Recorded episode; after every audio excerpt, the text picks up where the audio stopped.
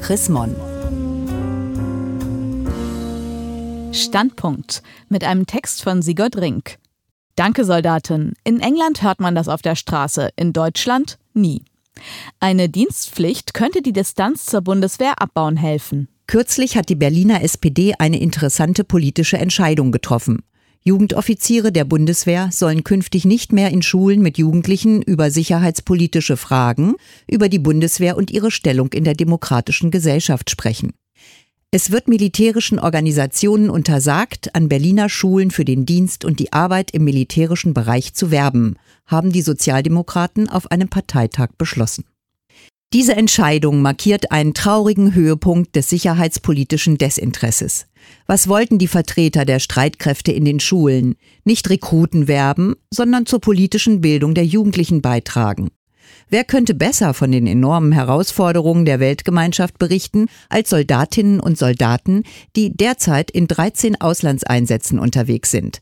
Sie können einen unmittelbaren Eindruck aus den Krisenregionen Afghanistan, Irak, Sudan und Mali vermitteln, zu denen zivile Zeitgenossen so gut wie keinen Zugang haben. Doch diese Chance wurde vertan. Der Berliner Beschluss ist bezeichnend für den Umgang vieler Deutscher mit den Streitkräften. Die Mehrheit lehnt die Auslandseinsätze ab und steht den Soldaten distanziert gegenüber. Soldaten trauen sich auch kaum noch in Uniform auf die Straße, weil sie angepöbelt und verhöhnt werden, wenn sie es denn doch einmal tun. In England und in den USA hingegen hören Soldaten oft Thank you for your service, wenn sie sich in der Öffentlichkeit zeigen. Was macht es mit den Uniformträgern, wenn ihnen eine solche Melange aus Unkenntnis und Distanziertheit entgegenschlägt? Gerade wenn Soldaten und Offiziere nach vier, sechs, acht oder zwölf Monaten entbehrungsreicher und gefährlicher Auslandseinsätze nach Hause kommen. Viele Soldaten haben mir davon berichtet. Da ist Sandra P., Sanitätsoffizier auf einer Fregatte. Sie hat im sogenannten EU-NAV-Formet-Einsatz Sophia Schleuser bekämpft und dabei Flüchtlinge aus den billigen Schlauchbooten im Mittelmeer gezogen, ihnen das Leben gerettet. Oft war sie 36 Stunden im Dauereinsatz. Zum Schluss waren nicht nur die Flüchtlinge völlig entkräftet und ausgekühlt, sondern auch die Helfenden erschöpft.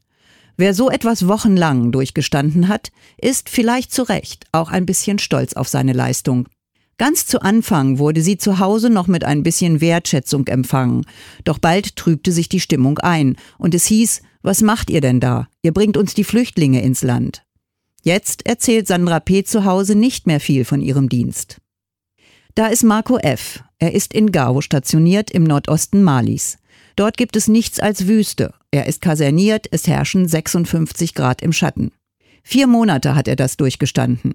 Wenn er draußen auf Patrouille war, musste er 30 bis 40 Kilogramm Schutzkleidung, Bewaffnung und Proviant mit sich schleppen.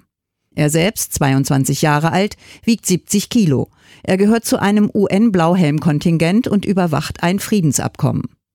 Er hat keinen Kampfauftrag. Und doch ist der Einsatz robust, wie es bei der Bundeswehr heißt. Denn wenn er mit seinen Kameraden die Wege sichert, pfuscht er Menschenschmugglern, Drogen- und Waffenschmugglern ins Handwerk. Und die Kriminellen bekämpfen die Blauhelme natürlich. Auch Marco F. hat es langsam aufgegeben, zu Hause von seinem Einsatz zu erzählen. Am ersten Abend wird mal gefragt. Dann aber warten schon wieder die First World Problems. Eine kaputte Waschmaschine, das Auto, das zum TÜV muss, die Steuererklärung. Kein Interesse an der fremden Welt der Bundeswehr. Die Erfahrungen von Sandra P. und Marco F. zeigen, wie groß die Distanz ist, die wir in Deutschland inzwischen zu den Streitkräften aufgebaut haben. Klar, das Verhältnis der Deutschen zur Armee ist nach zwei schuldhaft verbrochenen Angriffskriegen gestört. Und vielleicht wünschen sich manche klammheimlich in einem Staat wie Costa Rica zu leben, wo es keine Streitkräfte gibt. Doch es ist gut, dass das Gewaltmonopol in Deutschland beim Staat liegt. Es hat nach innen, Polizei, und nach außen, Bundeswehr, eine enorm pazifierende, gewalteindämmende Wirkung in der Gesellschaft entfaltet.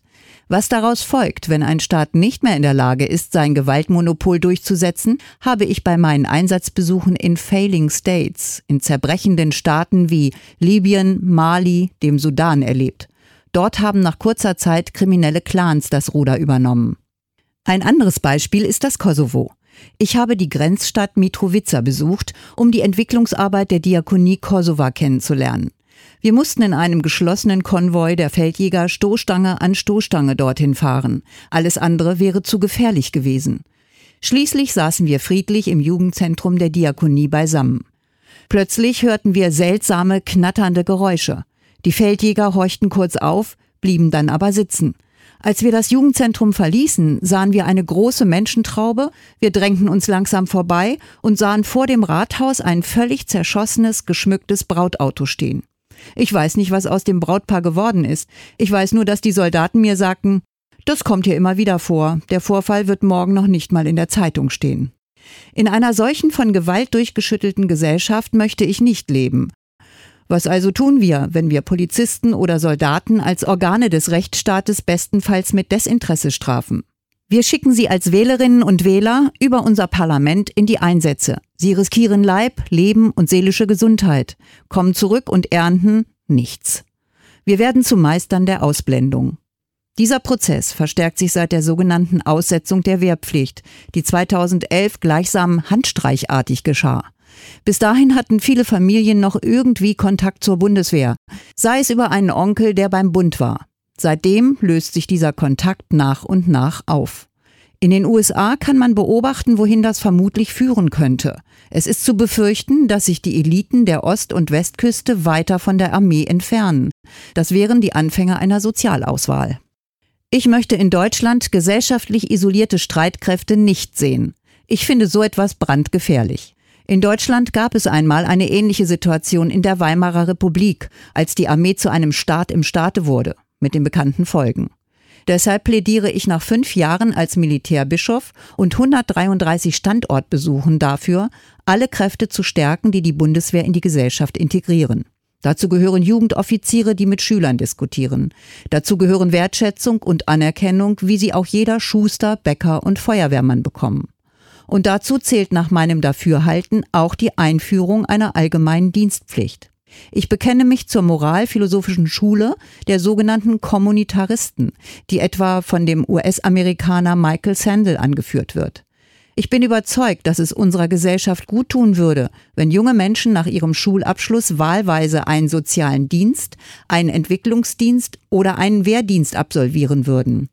Wenn das auf europäischer Ebene durchsetzbar wäre, umso besser.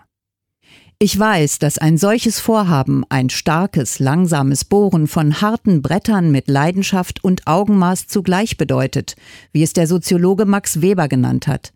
Aber es würde den Zusammenhalt unseres Gemeinwesens stärken, wenn mehr Bürger sich frei nach dem Diktum von John F. Kennedy fragen würden, was sie für ihr Land tun können und nicht immer nur, was das Land für sie tun kann.